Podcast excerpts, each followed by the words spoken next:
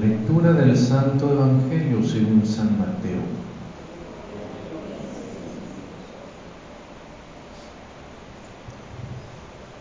En aquel tiempo Jesús propuso esta parábola a la muchedumbre.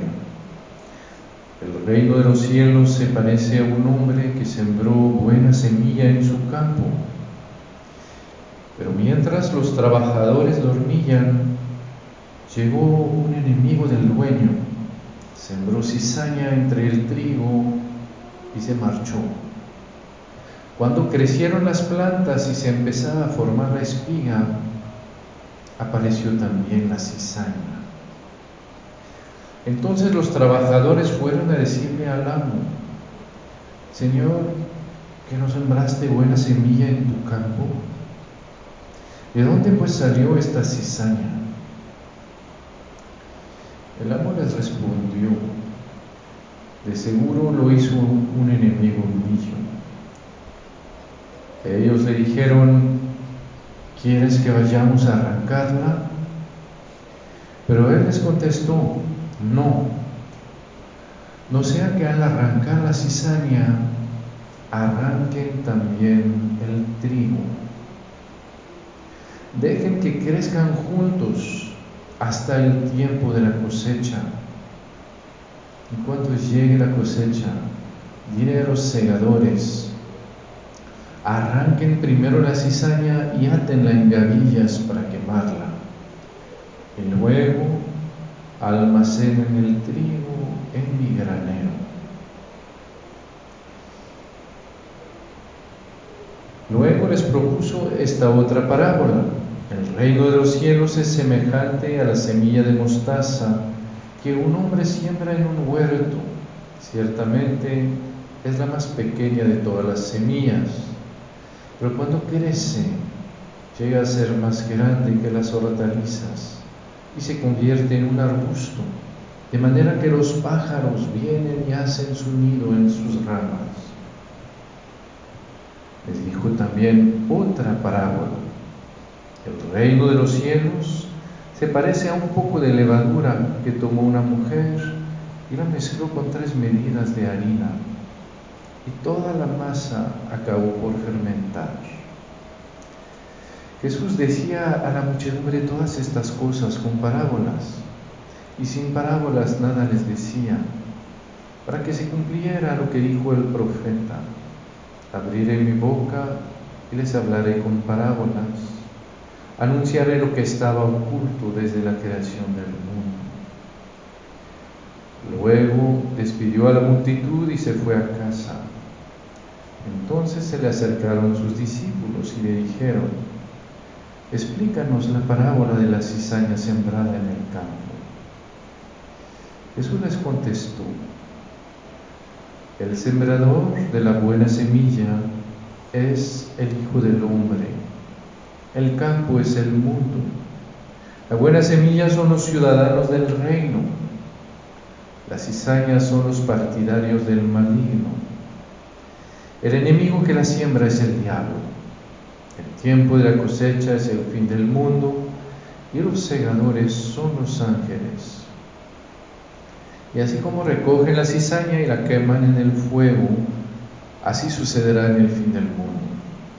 Hijo del Hombre enviará a sus ángeles para que arranquen de su reino a todos los que inducen a otros al pecado y a todos los malvados, y los arrojen en el horno encendido.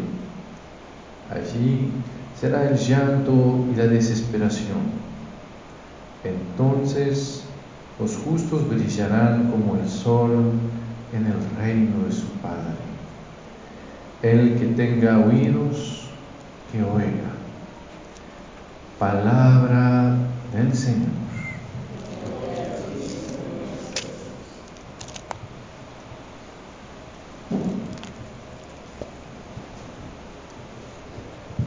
Esa parábola que Jesús nos da sobre la cizaña puede ser una parábola que nos llena de mucha esperanza. ¿eh? Eh, es como el libro del Apocalipsis, en que pues vemos el mal y vemos que el mal está presente Pero lo que muestra el Señor es que por mal que el mal esté presente, eh, al final eh, el Señor siempre tiene la última palabra. ¿no?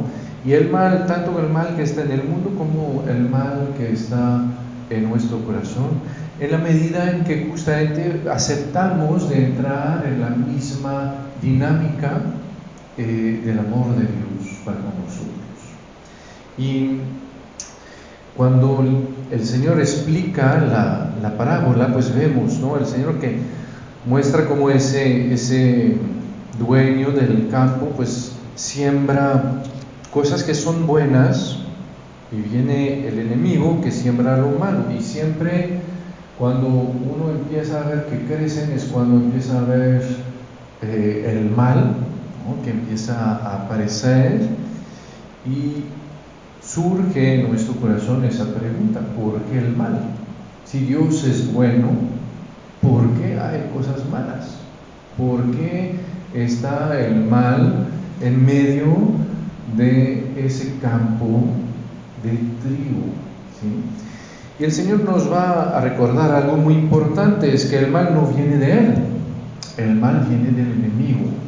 Y eso es quizás una de las cosas más importantes importantes de saber en nuestras vidas, de saber que el Señor no puede querer el mal. De vez en cuando decimos que Dios permite el mal, hay que tener mucho cuidado, ¿no? porque puede llegar a ser muy perverso. Ah, imagínense alguien que quiere el mal para mí, ¿sí? supuestamente para que yo crezca, ¿sí? entonces que deja que me maltraten y después que me viene a consolar. ¿Ven? Al nivel humano todos diríamos, eso es perverso. ¿sí? Alguien que me pega y después me viene a consolar, claro que no me voy a dejar consolar. ¿sí? Es en que pequeñas cositas, ¿no? Puede pasar, de vez en cuando me enojo con mi, mi, mi, hijo y no sé qué, y le digo algo o le doy una pequeña bofetadita, después lo voy a consolar. Pero cosas grandes, ¿ven? Cuando se muere un hijo, cuando pierdo a alguien que amo, cuando pierdo mi trabajo, eso sé que no puede venir de Dios. ¿sí? Ah, y, y, es muy importante porque es lo que me va a permitir dejarme justamente consolar por Dios. Si sé que entonces los demás lo hicieron en contra de la voluntad de Dios, entonces puedo decir que Señor, si tú no quisiste eso, entonces yo puedo dejarme consolar por ti, yo puedo dejar que estés y me puedo apoyar en ti. Ese es el primer punto que es realmente demasiado importante en nuestra vida, saber que, ven, cuando digo, ay, no, es que Dios deja esto, es por algo. No, a veces es nada más la maldad de los demás. ¿sí? Y Dios nunca quiso la maldad de los demás. Si yo le pego a alguien, Dios nunca quiso que yo le pegara a alguien. Si yo le mato a alguien, el Señor dijo, no matarás. ¿sí? Pero el Señor no me va a mandar un rayo. Pero el Señor está en contra de lo que yo hago. ¿Sí? Y por eso la persona a quien yo he pegado, a poder decir, me pegó el Padre, pero no porque Dios lo quiso, sino porque el Padre en su maldad lo quiso pegar y que Dios no le mandó un rayo. Pero Dios al contrario está en contra de eso. Dios me ama, Dios me cuida y yo me puedo apoyar Eso es ven, lo primero que nos recuerda el Señor. El Señor nunca quiere el mal. Lo segundo es que, como en todas las parábolas, cuando se habla de querer, es que el Señor quiere hablar de poder. ¿sí? Si se acuerdan de las diez vírgenes que no quieren compartir, las cinco prudentes que no quieren compartir con las cinco imprudentes, no es que no quieren, es que no pueden, ¿sí? Porque ese aceite es justamente ese amor que las une a Jesús y el amor, el amor es personal, el amor no se puede compartir. ¿sí? El amor que yo tengo para el Señor, pues nadie lo puede tener en mi lugar y yo no lo puedo dar a nadie. Cada quien tiene esa relación. Entonces cuando el Señor habla de querer, en las parábolas habla de poder. Y ahí es muy importante porque vamos a ver que entonces cuando el Señor, cuando aparece el mal, nosotros lo primero que hacemos es de decir cómo vamos a arrancar el mal. Y el Señor dice, eso no es la pregunta. ¿Sí? El Señor va a decir, no. Cuando ellos le, van a preguntar, ¿quieres que arranquemos la cizaña? El Señor va a decir, no. ¿Por qué? Porque eh, el Señor me va a mostrar eh, que justamente eh, el mal no es lo que le, ¿cómo decir? Lo que va a ser la, dirección de, de mi vida, sino que al contrario, ¿por qué el Señor va a decir eso? Porque no quiere que arranquemos al mismo tiempo eh, la. El, el trigo. Y nosotros queremos arrancar el mal y el Señor entonces cuando nos habla, cuando nosotros queremos arrancar el mal, el Señor nos recuerda que hay males que sí se pueden arrancar. ¿Sí? Esos los tengo que arrancar. Pero que no debemos de soñar de un mundo donde no hay mal. Eso desde el pecado original ya no se puede. El mal siempre va a estar. Y es muy importante porque en mi corazón es igual. Si, si yo sueño de un corazón en que no hay mal, entonces, ¿qué va a pasar? Yo voy a querer arrancar lo que no se puede arrancar. ¿Sí? Si el Señor dice que no hay que arrancar las cizañas porque no se puede arrancar.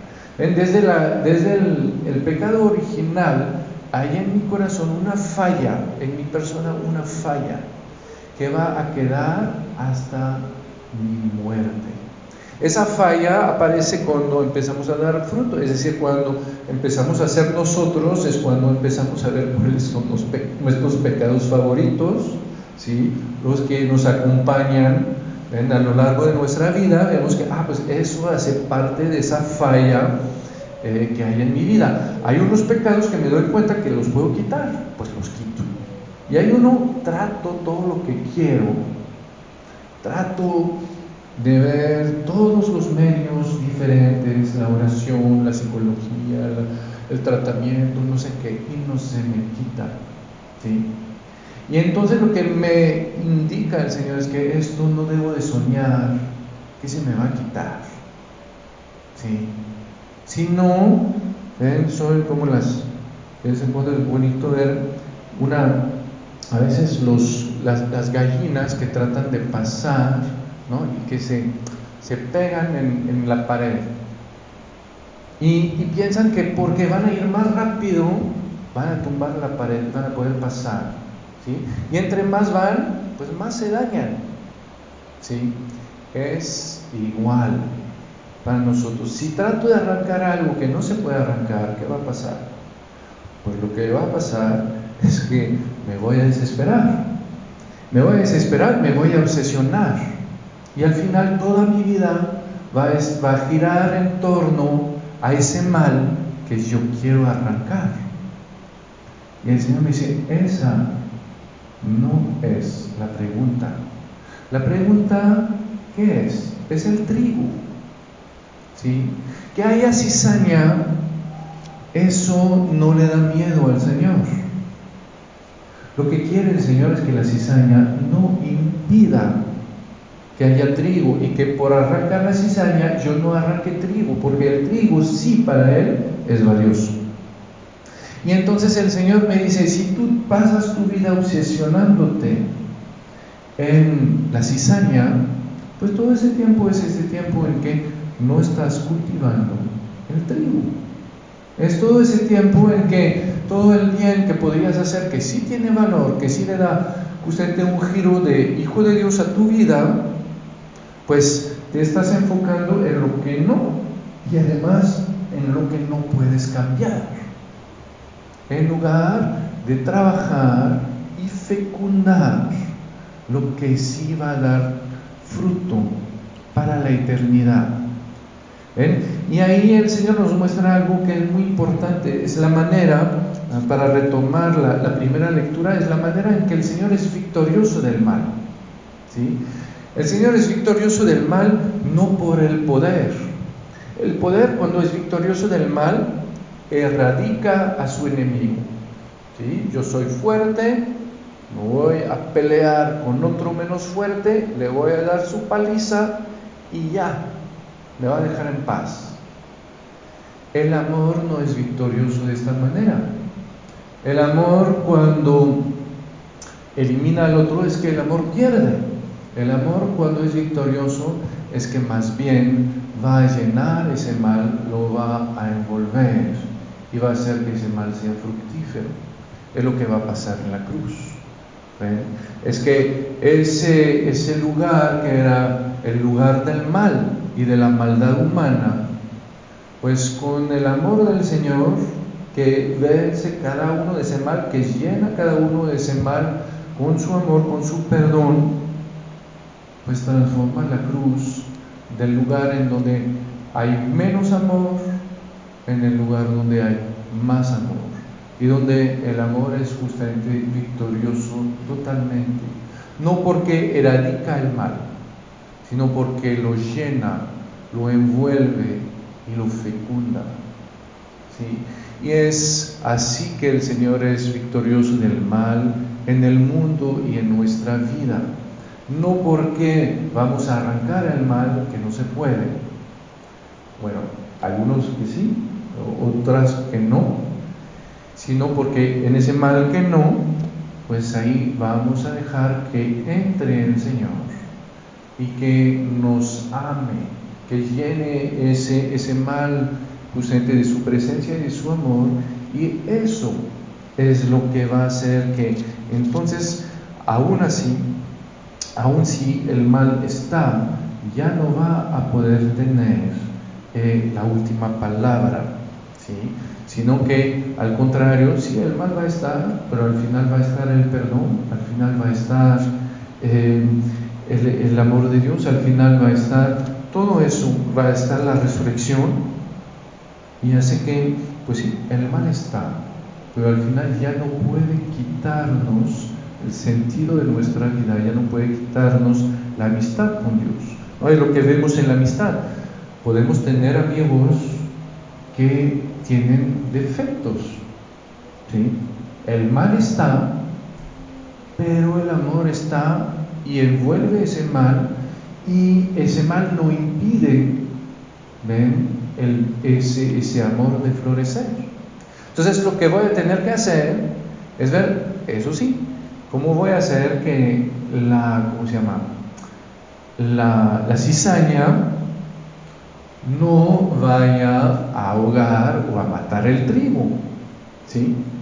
Sé que, ah, pues tengo que, lo que me interesa es el trigo, entonces no me voy a fijar primero en la cizaña, sino primero en el trigo, y primero en cómo doy mi vida, primero en cómo vivo mi amistad con Dios, y voy a tener un ojo sobre la cizaña para ver que esa cizaña, a pesar de todo, no eche todo a perder. ¿Sí?